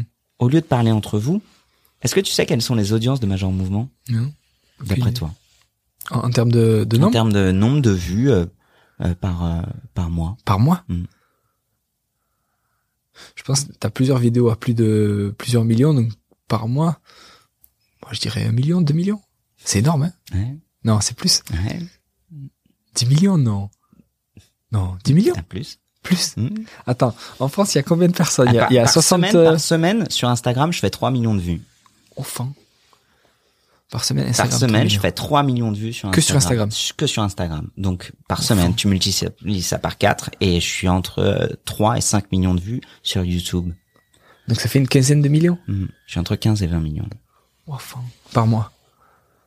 C'est ouf. Et après, est-ce que tu sais combien de personnes seules voient Les utilisateurs uniques, ça, j'ai pas vraiment la possibilité Ça de le voir. énorme. Moi, je sais juste là-dedans le nombre de fois où mon contenu est Ouais, vu. et toucher, ouais, toucher toucher. une cible. Donc, en fait, tu te dis, 15 millions. ce connard à bretelles, à un moment donné, il a juste créé un truc, il y a 4 ans, qui aujourd'hui fait qu'il y a 20 millions de fois une Mm. ganache d'un kinésithérapeute qui apparaît, apparaît. sur un putain d'écran Mm. portable par jour, euh, par, par mois. C'est ouf. Donc en fait, ça remet vachement les choses en perspective. Mm. Je ne prétends pas du tout que les gens, et c'est imbuvable hein, de regarder tout mon contenu, c'est juste Mm. indigeste. C'est juste que j'ai compris que pour pouvoir faire en sorte que ton message passe, il faut être capable de le rabâcher de ouf. Mm. Et qu'in fine, si la seule chose que les gens gardent de moi, c'est j'ai une blessure, je vais consulter. Mm. Quand je vais consulter, j'attends qu'on me fasse un bilan et des exercices. Mm. Parfait. Job done. Merci, bonsoir en fait. Mais pour faire passer ça, il y a une histoire à raconter. Et moi, ma spécialité, c'est de raconter des histoires. Je suis pas le meilleur kiné de la Terre. Loin de là. Je suis juste bon pour raconter des choses simples à des gens qui pensent qu'ils ont des trucs compliqués. Mm, mm. Ah, C'est ouf. C'est fou, hein Ah ouais. Et je trouve que quand tu re- recontextualises tout à l'heure, on a parlé du livre. Mm. Le livre, tu sais à combien d'exemplaires il s'est vendu? Ah, j'allais dire un million, c'est beaucoup un million. C'est énorme. Tu sais à partir de combien on considère 100 000, qu'un... non? 100 000, c'est euh, best-seller? C'est 10 000 un best-seller. Oh, c'est 10 000 best-seller Un best-seller, c'est 10 000 exemplaires. Donc c'est-à-dire que quand les gens voient un titre où on dit euh, c'est un Ouais, c'est un best-seller, un livre qui se c'est 10 000. vend bien, Ouais. qui se vend très bien, c'est 10 000 exemplaires. Un livre qui se vend bien, c'est 6 000 exemplaires. Donc déjà le rapport au livre, Enfin, c'est dingue par rapport aux réseaux sociaux, c'est c'est ça rien. n'a plus rien à voir. Putain, c'est ouf. Donc euh, le mon livre il s'est vendu à 180 000 exemplaires. Donc 18 fois le best-seller. Et ce qui est assez marrant là-dedans, c'est que ça, ça va générer de la jalousie. C'est que les gens vont se dire ah bah tu t'es bien gavé machin et tout et ça y est c'est c'est le business. Bah écoute euh, si tu veux en fait en réalité ce qu'il y a dans ce livre c'est 10 clés pour un corps en bonne santé où j'explique la quantification du stress mécanique, ouais. ce que j'explique ce que c'est la, la douleur, ce que j'explique ce que tu peux attendre d'un kiné, ce que t'explique l'intérêt des étirements qui est finalement pas si fou que ça. En gros toutes ces idées reçues que tu Mm. prémâches à tes patients en permanence, c'est juste, bah, t'en mets une première couche. Et demain, quand t'es kiné, et que t'as euh, un patient qui a déjà vu une de mes vidéos, bah, libre à toi, en tant que kiné, de dire, bah là, en fait, il s'est planté. Mm. Bah, il a été un peu con, il en a dit un peu trop. En même temps, il est con. Bah oui, il est con. Bah oui, il est con. Et ben, tu peux corriger. Ou alors, au contraire. Bah, regardez, il a dit ça. Et ben, c'est exactement ce que je vais vous faire faire. Donc en fait, si tu commences à concevoir Major Mouvement uniquement comme un outil qui Mm. peut te permettre soit d'aller dans le sens, Mm. soit d'aller dans le sens inverse, Mm. au lieu juste de dire Ah, c'est qui ce connard, euh, il sait pas insérer le, le droit fémoral, on s'en branle en fait. Parce que c'est pas ce qui intéresse les gens. Et, et remettre les choses dans le contexte, en fait. On sort de, de deux ans de Covid, la Mm. guerre en Ukraine, euh, Mm. euh, les élections politiques euh, et, et, et, et, et l'écologie qui part en Mm, vrille. Ah, Franchement, si t'as de l'énergie à dépenser pour essayer de te farcir Mouvement, c'est... Enfin, Chacun son combat. donc chacun son combat, c'est vrai. Et mais tu vois, en fait, aujourd'hui, moi, ça m'amuse parce que parce que je me dis, en fait, je les plains, je les plains, je les plains parce que j'ai été à leur place de me dire putain, putain, il y a un mec qui parle plus fort que moi pour dire des trucs avec lesquels je suis pas d'accord. Hmm. Bah parle en fait, Hmm. parle. Par contre, je t'annonce un truc. Si tu parles pour critiquer, principalement, ce que tu vas recevoir, c'est des critiques. Hmm. Et ça, arme-toi parce que c'est pas facile en fait. Par contre, si tu pars en disant, ok, bah, je laisse tomber Major Mouvement, je vais pas Mm. partir en bataille contre lui et je vais juste raconter mon histoire. Bah, ton histoire, elle mérite d'être entendue, quelle qu'elle soit en fait. Mm. J'ai parlé des retours négatifs parce qu'en ce moment, euh, en ce moment, je je sens qu'il y a une forme de, de désaveu de certains kinés de Major Mouvement. Mm. Mm. Et je suis ok avec ça. Et pourquoi? Comment il explique? Je pense que euh, ils considèrent que j'ai changé Hmm. là où j'ai évolué, où je me suis adapté. Hmm. Euh, en fait, euh, moi, je considère vraiment que euh, Instagram ou YouTube, ce sont des plateformes de divertissement. Hmm. On peut en dire ce qu'on veut. Le podcast est une plateforme d'apprentissage. Le livre est une plateforme d'apprentissage. Les formations sont des plateformes d'apprentissage. Instagram et YouTube sont des plateformes de divertissement. Tu peux, au travers de ton dis- divertissement, distiller des messages d'enseignement. Mm. Mais si tu fais que de l'enseignement, en fait, la disponibilité du- des, des cerveaux des gens Mm. n'est pas là-dedans. Mm. Et je me fais aucune idée. Je sais que probablement 60 à 80% des gens qui consomment, qui consomment mon, con- mon contenu le consomment aux chiottes, en fait. Mais parce que c'est là, Plus prise en chiotte que les papiers toilettes. voilà, tu vois. Donc ça fait quand même vachement relativiser sur, ok, c'est peut-être pas l'endroit où je vais leur expliquer la symptomatologie d'une hernie discale et, Mm. et le modèle euh, du disque Mm. intervertébral. Par contre, un, un podcast, ça, c'est Mm. c'est fait pour. Donc, ce que je veux dire par là, c'est, je compare vachement, tu vois, Major Mouvement va avoir 4 ans. Si demain tu vas avoir un kiné pour une pathologie chronique et que tu vas devoir avoir de la kiné tous les jours, Mm. est-ce que tu as envie que tous les jours, pendant quatre ans, le gars, il te rappelle encore et encore de l'anatomie et de la biomécanique Ça peut être long. Ça peut être long. Mm. Donc je pense qu'au bout d'un moment, tu as envie qu'il te fasse des blagues, tu as Mm. envie qu'il te fasse marrer, tu as envie qu'il te raconte autre chose, Mm. tu as envie qu'il te raconte ses vacances, tu as envie que tu lui racontes ses vacances et avoir une dimension humaine. En fait, c'est juste ça que je fais. Et que moi, si j'avais dû faire pendant quatre ans euh, le syndrome du TFL et, et casser les idées reçues autour du Jefferson Curl, bah, je me serais gonflé, quoi. Et donc, en fait, les gens qui se, qui ont un désaveu de majeur mouvement, bah, je les comprends. C'est juste que je réponds plus à leurs attentes et que Mm. eux, ils attendaient uniquement de l'enseignement. Mm. Et en fait, euh, c'est pas ce que je sais faire, c'est pas là ce que j'ai envie de faire. Et, et parfois, par contre, c'est vrai que je ressens une forme de frustration quand on me demande de faire des trucs que j'ai pas envie de faire et que je Mm. ne sais pas faire. Et j'en arrive à la conclusion qui est toujours la même, en fait. Si vous voulez ce type de contenu, Mm. faites-le. Mm. Ou allez voir quelqu'un d'autre, Mm. mais attendez pas de moi de le faire. Et du coup, on, on te voit aussi souvent te lancer des défis sportifs. Mm.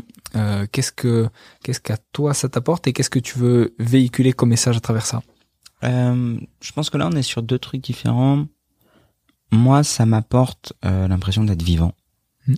Euh, tu vois, ça revient un peu à, à ma défini, à ma, pardon, ça revient un peu à ma définition de la performance de euh, être capable de produire ce que tu pensais pas être capable de produire Mm. à un instant T.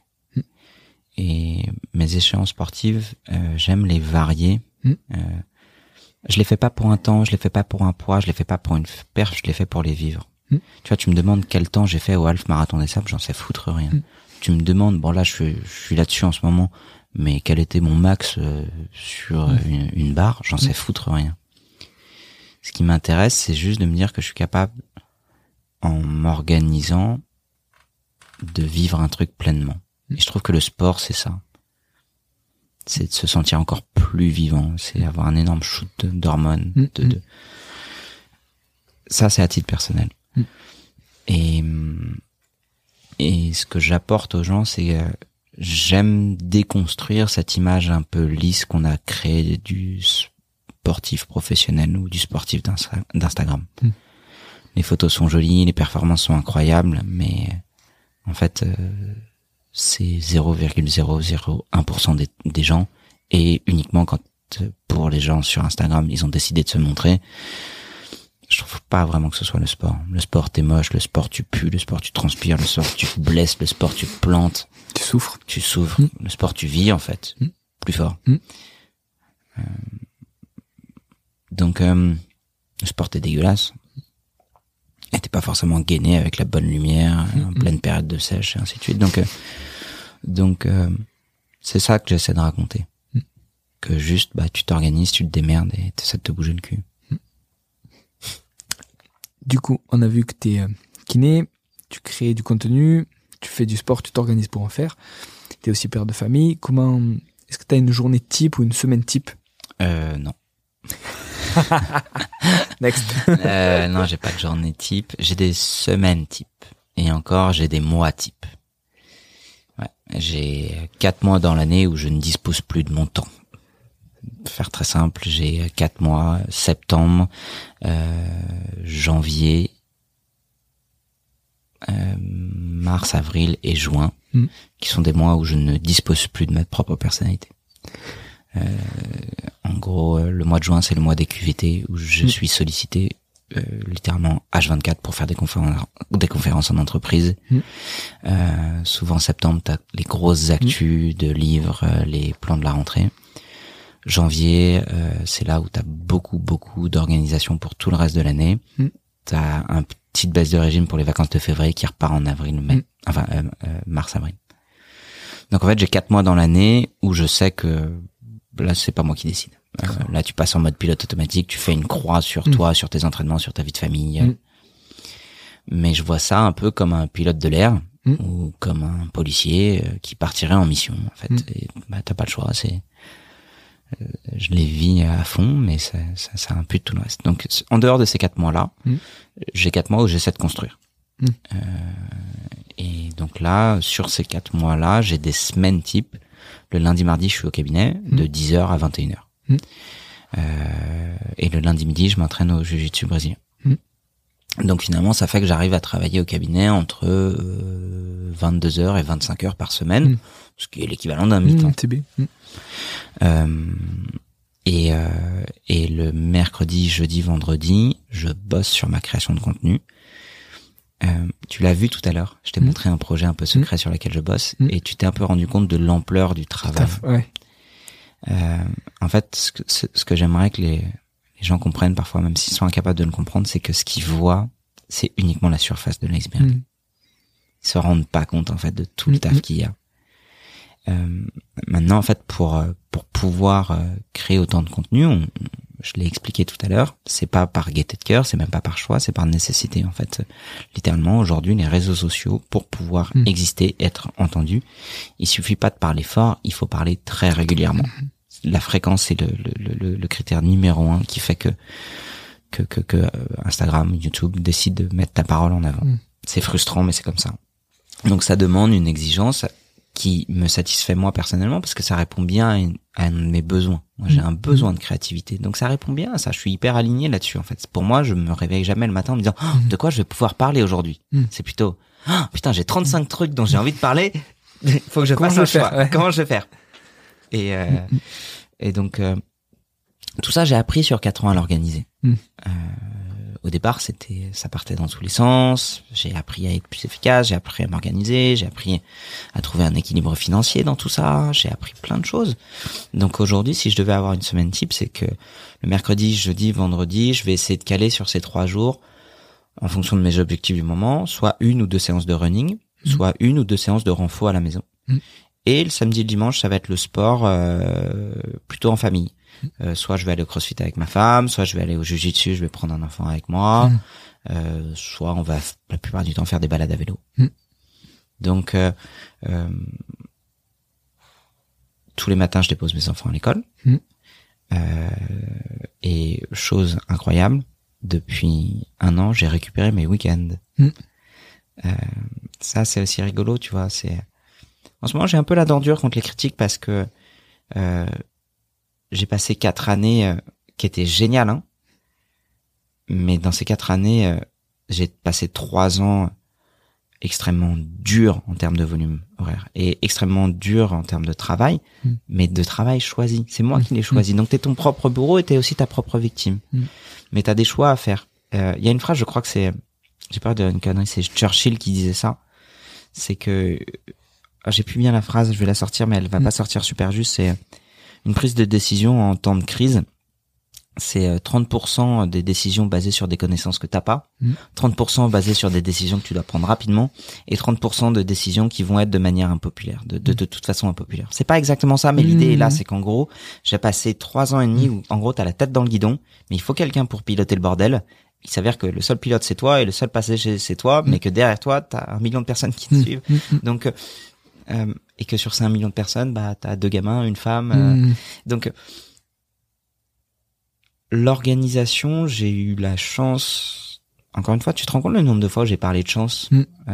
parce que j'éprouve beaucoup de reconnaissance d'avoir eu un entourage Mm. qui a su m'accepter avec tout, tout- toutes mes qualités et aussi tous mes défauts parce que j'en ai beaucoup. Euh, de me faire confiance et d'être là, d'être là. Mais au sens strict du terme, d'être là en fait. Et euh, donc je te disais, j'accompagne mes enfants tous les matins à l'école, on partage un moment et euh, le soir, bah, le lundi et le mardi, je finis tard, Mhm. mais le mercredi, quand je peux, je commence. J'y arrive petit à petit à finir un peu plus tôt et les retrouver. Mhm. Euh, les week-ends, maintenant, je suis là aussi. Donc euh, c'était pas tout rose, c'était pas facile. Et j'ai dû faire des choix que j'ai subis, ça a été compliqué. Mais aujourd'hui, je commence à ressentir, ressortir la Mm. tête de l'eau et de nouveau à avoir du temps. Et euh, j'ai construit un truc qui aujourd'hui est plutôt solide. Euh, et sur lequel je peux me dire, ok, il y a des moments où je peux Mm. couper et ça tourne tout seul. Top. L'organisation. Ouais. Et hum, on en a parlé aussi un peu au début. Tes mentors ou les gens qui t'inspirent. Euh, je pense que je les ai tous évoqués finalement, mais en premier lieu mon frère, Mm. mon grand frère, Guillaume. Euh, C'était génial parce que parfois les, je, je, je bosse depuis trois ans avec une, une agence qui s'appelle Fresh Touch, Mm. qui est une agence où on est aujourd'hui, où on enregistre, qui est tenue par Victor et Goulven. Et, et parfois les gens euh, pensent que que c'est parce que je suis géré par une agence que je sais comment fonctionnent les réseaux sociaux.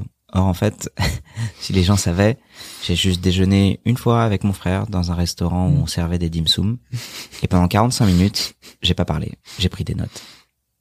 Et juste il m'a dit Instagram, ça fonctionne pour parler d'actualité instantanée. Facebook, c'est ton journal de vacances. Mm. YouTube, c'est un, un journal linéaire avec de la consommation qui peut durer pendant 8 ans. Mm. Aujourd'hui, ce que tu dois faire si tu consommes sur si tu produis sur les réseaux sociaux, c'est t'adapter à chaque formule des réseaux sociaux. Mm. Chaque poste doit correspondre à chaque plateforme. Pour faire très simple, chaque plateforme, c'est une langue. Mm. Si tu parles en anglais en Allemagne, il y a peu de chances pour qu'on, enfin, on peut te comprendre parce qu'en Allemagne, ils comprennent bien. Mais bref, mon exemple est mauvais, mais si tu parles espagnol en Allemagne, on va pas trop te comprendre, ça va pas trop marcher. Mieux vaut parler allemand. Et mieux vaut être capable de développer son vocabulaire. Et le meilleur moyen de développer le vocabulaire, c'est de parler et de parler beaucoup. Mm, mm. Bah, franchement, cette métaphore, elle te permet de comprendre les réseaux sociaux. C'est ouf. Et donc en fait, si vous voulez vous développer, juste parlez, parlez, développez-vous, plantez-vous, réapprenez, voyez ce qui fonctionne, demandez aux gens, est-ce que tu m'as compris quand je fais ça. Non, tu m'as pas compris. Ok, bah je dois de re- rebosser ma phrase. Ça a pris 45 minutes et Guillaume, il m'a appris en 45 minutes comment comprendre les réseaux sociaux, Mm. comment créer sur les réseaux sociaux. Et après, je l'ai appris tout seul sur YouTube. Donc Guillaume, ça a été mon premier mentor. Mon deuxième mentor, ça a été Xavier Dufour, Mm. où il m'a permis de casser ce plafond de verre de t'équiner. Tu dois être payé à 16,13€ et tu Mm. peux pas avoir euh, des velléités entrepreneuriales. C'est juste, euh, Mm. il m'a permis de casser ça. T'adhères ou t'adhères pas au discours, ça m'appartient même pas en fait. Ça m'appartient pas, tu fais ce que tu veux, mais je me suis rendu compte qu'on m'avait mis des barrières limitantes dans lesquelles je n'étais pas épanoui. Mm. Et j'ai une velléité entrepreneuriale et je suis 100% ok avec ça. Mm. Euh, souvent, on associe l'aspect entrepreneurial à quelqu'un qui veut se faire de l'argent. Ben, en fait, tu comprends vite que euh, l'argent, c'est un moyen et c'est pas une fin. Pour faire très simple, là, tu es dans les studios. Euh, Aujourd'hui, Major Mouvement, j'emploie à temps plein quatre personnes. Donc, en fait, j'emploie à, à- à temps plein quatre personnes pour créer du montage vidéo uniquement sur YouTube. Mm. Tu te rends compte un peu de la Mm. charge de travail Donc, euh, euh, pour ça, bah, ça a un coût. Mm. Mais c'est le seul moyen d'avoir une vie euh, correcte. C'est-à-dire que si pendant quatre ans, euh, j'avais pas de week-end, Ouais. c'est que c'est moi qui le faisais. C'est juste pas possible en fait. Mm, mm. Et euh, et aujourd'hui, moi, mes valeurs et mes convictions, c'est de faire en sorte que les gens bougent, mais c'est pas si je dois laisser ma santé à la place. Mm. Donc dans le win-win-win-win-win, tu peux dire ce que tu veux, hein, mais il y a un moment donné, il faut qu'il y ait de l'argent qui rentre si tu Mm. dois faire de sortir de l'argent. Et ça, ça m'amuse en fait, cet aspect entrepreneurial. C'est quelque chose que j'aime, avec lequel je suis très à l'aise, très à l'aise. Euh, et euh, et il y a un moment donné, bah ouais, il faut imaginer un système économique. Et un créateur de contenu qui se poserait pas la, la, la, la question du modèle économique de, de ce qu'il crée, il va à sa propre perte. Mm. Ce serait comme si tu allais travailler et que tu te poses pas la question, bah ça va être quoi mon salaire Mm. Mm. Bah, Ça a une valeur en fait ce que tu crées. Ça a une valeur. Euh, maintenant, cette valeur ne définit pas ta valeur. Tu peux très bien être une sombre merde et être payé très cher et être la meilleure des personnes et être très mal payé. Ça n'a rien à voir. Mais si tu crées un contenu, ton contenu a de la valeur. Et cette valeur, qu'est-ce que t'en fais?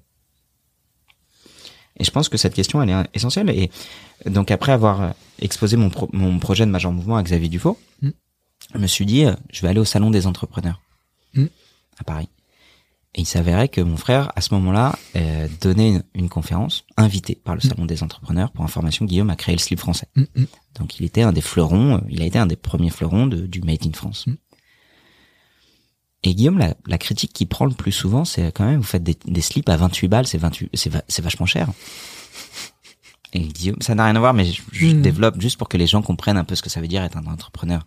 Tu crées un produit made in France, tu fais vivre et tu recrées de l'emploi pour plus de maintenant 120 ouvriers qui Mm. fabriquent euh, dans des conditions euh, euh, convenables et humaines. Et euh, la première critique que tu penses, c'est, euh, dis donc, ton slip à 28 balles, il est trop cher. Bah, tu dis, bah ouais, mais moi, mon slip, il est fait en France, Mm. avec des ouvriers euh, dans des bonnes conditions. Si tu préfères payer 28 balles un slip parce qu'on t'a posé un logo qui fait travailler euh, des gamins au fin fond d'un pays où on respecte pas les conditions humaines, c'est ton problème, c'est pas le mien. Mm. Pour te dire, j'y suis allé au salon des entrepreneurs et Guillaume faisait une salle, la salle était pleine. Mm. J'étais fier. Mm. Tu vois ton frère qui s'adresse à tout un tas d'entrepreneurs. Et moi, je m'attendais au salon des entrepreneurs à voir que des mecs qui sortaient d'HEC en costard et tout. Mm. Bah, en fait, j'aurais pu être au marché euh, de la place du Puy, c'était pareil. J'ai monsieur et madame tout le monde, en fait, Mm. qui vient. De la personne qui veut développer sa société de ménage à celui qui veut créer le prochain prototype de drone. Mm. Et tu te dis, en fait, euh, n'importe qui peut avoir une idée, n'importe qui peut avoir envie de la développer. C'est pas écrit sur ta gueule, en fait. Mm. Quel que soit ton profil, euh, si t'as une idée que t'as envie de la créer, go. Mm. Et ça, ça m'a plu, en fait. Je me suis dit, bah, en fait, je me reconnais dans tous ces gens-là. Qui partent de rien, qui ont juste une idée.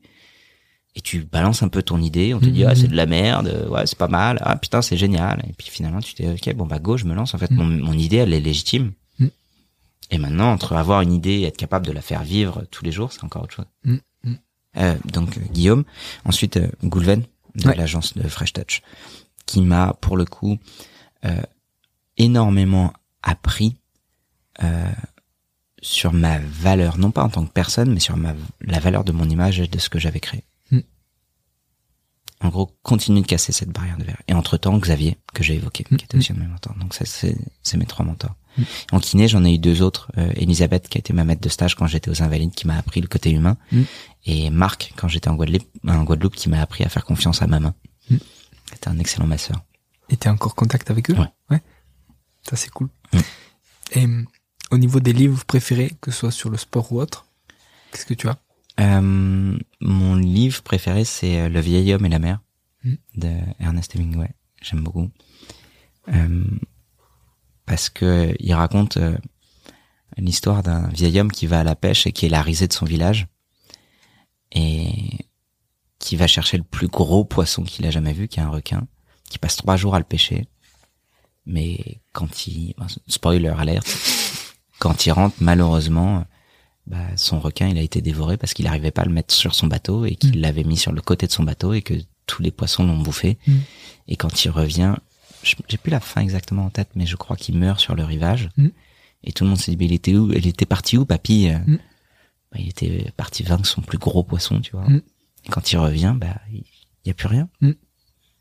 Et la seule chose qui reste, c'est le squelette. Mm. Et j'aime bien cette histoire de dire, mais en fait, en vrai, t'es tout seul à mener tes propres combats. Mm. Parfois, personne te regardera et tu ramèneras un truc qui est complètement vide. Mais toi, tu te seras senti vivant. Et hum, alors, s'il y a des gens qui te connaissent pas encore ou, ou voilà, qui veulent euh, discuter avec toi et voir ce que tu proposes, où c'est qu'on peut te, te joindre et voir ce que tu fais? Alors, je, je- je vais, je vais dire la réalité. Aujourd'hui, discuter avec moi, c'est dur. hein. et je pense que tu peux en témoigner. c'est difficile. Ouais. Euh, j'ai malheureusement, je crois que c'est l'un des trucs que je regrette le plus, c'est qu'aujourd'hui, je n'ai malheureusement plus beaucoup le temps de développer des nouvelles relations. J'espère pouvoir y, y arriver à nouveau d'ici deux à trois ans. Mais t'as vu le délai de réponse que j'ai quand tu m'écris un WhatsApp? Euh, Parfois, il peut se passer sept semaines sans que je réponde. Et si tu regardes mon téléphone, j'ai un nombre de messages euh, non répondus hallucinant. Mm. Donc, si vous voulez me joindre, je pense que d'abord, Ne joignez pas armez-vous de patience. Mais il y a probablement euh, Le numéro de téléphone de 06. quasiment zéro, zéro chance que je puisse, puisse vous, vous répondre. Il y a juste à croiser les doigts pour qu'à un moment donné, on se croise. Euh, De toute façon, tant que j'ai pas vu les gens pour de vrai, euh, C'est difficile. c'est ouais. Difficile. Je, je, je- j'ai malheureusement beaucoup, beaucoup trop de sollicitations et des sollicitations qui sont pas toujours très bienveillantes. Et donc, euh, moi, je- j'ai confiance dans mon instinct et quand je croise les gens, qu'on discute, tu vois, c'est c'est ce qui s'est passé pour, passé. pour nous deux. Hein. Ouais, ouais. Le feeling est passé direct. Ouais. Genre, et surtout, il y a un truc, c'est tout bête. Si tu veux connaître la vraie valeur d'une personne, commence par lui dire non. Tu vois comment il réagit. Et toi, je t'ai dit non, tu m'as dit, bah, pas de problème, je reviendrai. Et je t'ai redit non, bah, pas de problème, je reviendrai. Et je t'ai redit non, et pas de problème. Et in fine, un an plus tard, Ouais. t'es là à Toulouse et on fait ce podcast ensemble et c'est trop cool et on passe l'après-midi ensemble, tu vois. c'est clair. Et, euh, et quand, bah, il y a des gens qui disent non, bah, qui t'insultent, tu te dis, bah, mais en fait, j'ai juste gagné du temps, quoi. C'est chaud. Ouais. Donc, euh, donc pour me retrouver euh, euh, dans deux trois ans, mais euh, non, le mieux si jamais vous êtes kiné, euh, c'est de venir à une de mes formations. C'est un moment que j'adore. euh, sur la pause déj, sur le avant, sur le après. En fait, quand je rencontre les gens, euh, j'aime prendre le temps. Je vais avoir des moments où, pour des contraintes de boulot, je vais être obligé de dire là, j'ai besoin de cinq minutes pour régler un truc et je reviens. Mais quand je reviens, en fait, je suis là pour de vrai. D'ailleurs, je te pose la question est-ce que tu trouves que quand je suis là, je suis vraiment là? Ouais. Est-ce que tu trouves que je suis beaucoup sur mon téléphone? Non, t'es pas sur le téléphone, bah, sauf pour le boulot, quand Mm. t'as eu besoin de, de te mettre dessus pour le taf. Mm. Et sinon, t'es, moi, je sais pas, ça fait combien d'heures, quoi? Mais, Mais on est là, non, quoi. non, ouais, c'est ouf. Parce que pour moi, j'accorde, j'accorde de l'importance à cet instant-là, en fait. Tout le reste. euh, L'instant présent pour terminer. Mhm. Ah, c'est top. Merci, Grégoire. Avec plaisir. Et euh, bah, peut-être à une, à une prochaine, Bah j'espère. ouais, bah ouais. En tout cas, on a fait une belle vidéo YouTube sur la commotion cérébrale. Euh, si les retours euh, sont bons et que tu es plébiscité par le peuple, donc je compte à tous tes auditeurs le jour où ma vidéo sort euh, pour aller cliquer dessus en masse et la liker en masse et recommander Julien pour qu'il revienne, pour qu'il refasse une, une deuxième vidéo sur la cervicalgie. Ouais, avec grand plaisir. Merci beaucoup. Merci beaucoup à toi, merci beaucoup à tous pour votre écoute et à très bientôt. Salut. Voilà. Merci d'être allé au bout de cet épisode. J'espère que vous êtes régalés autant que moi. Si vous voulez m'aider, le mieux de partager cet épisode au plus grand nombre. Parlez-en entre vous. Débriefez-le que ce soit en live ou sur les réseaux. Qu'en avez-vous retenu? En quoi cet épisode peut vous aider à construire votre haut niveau? N'hésitez pas non plus à me faire un retour ou à me proposer des personnes à interviewer. Je répondrai avec plaisir. À très bientôt pour un nouvel épisode.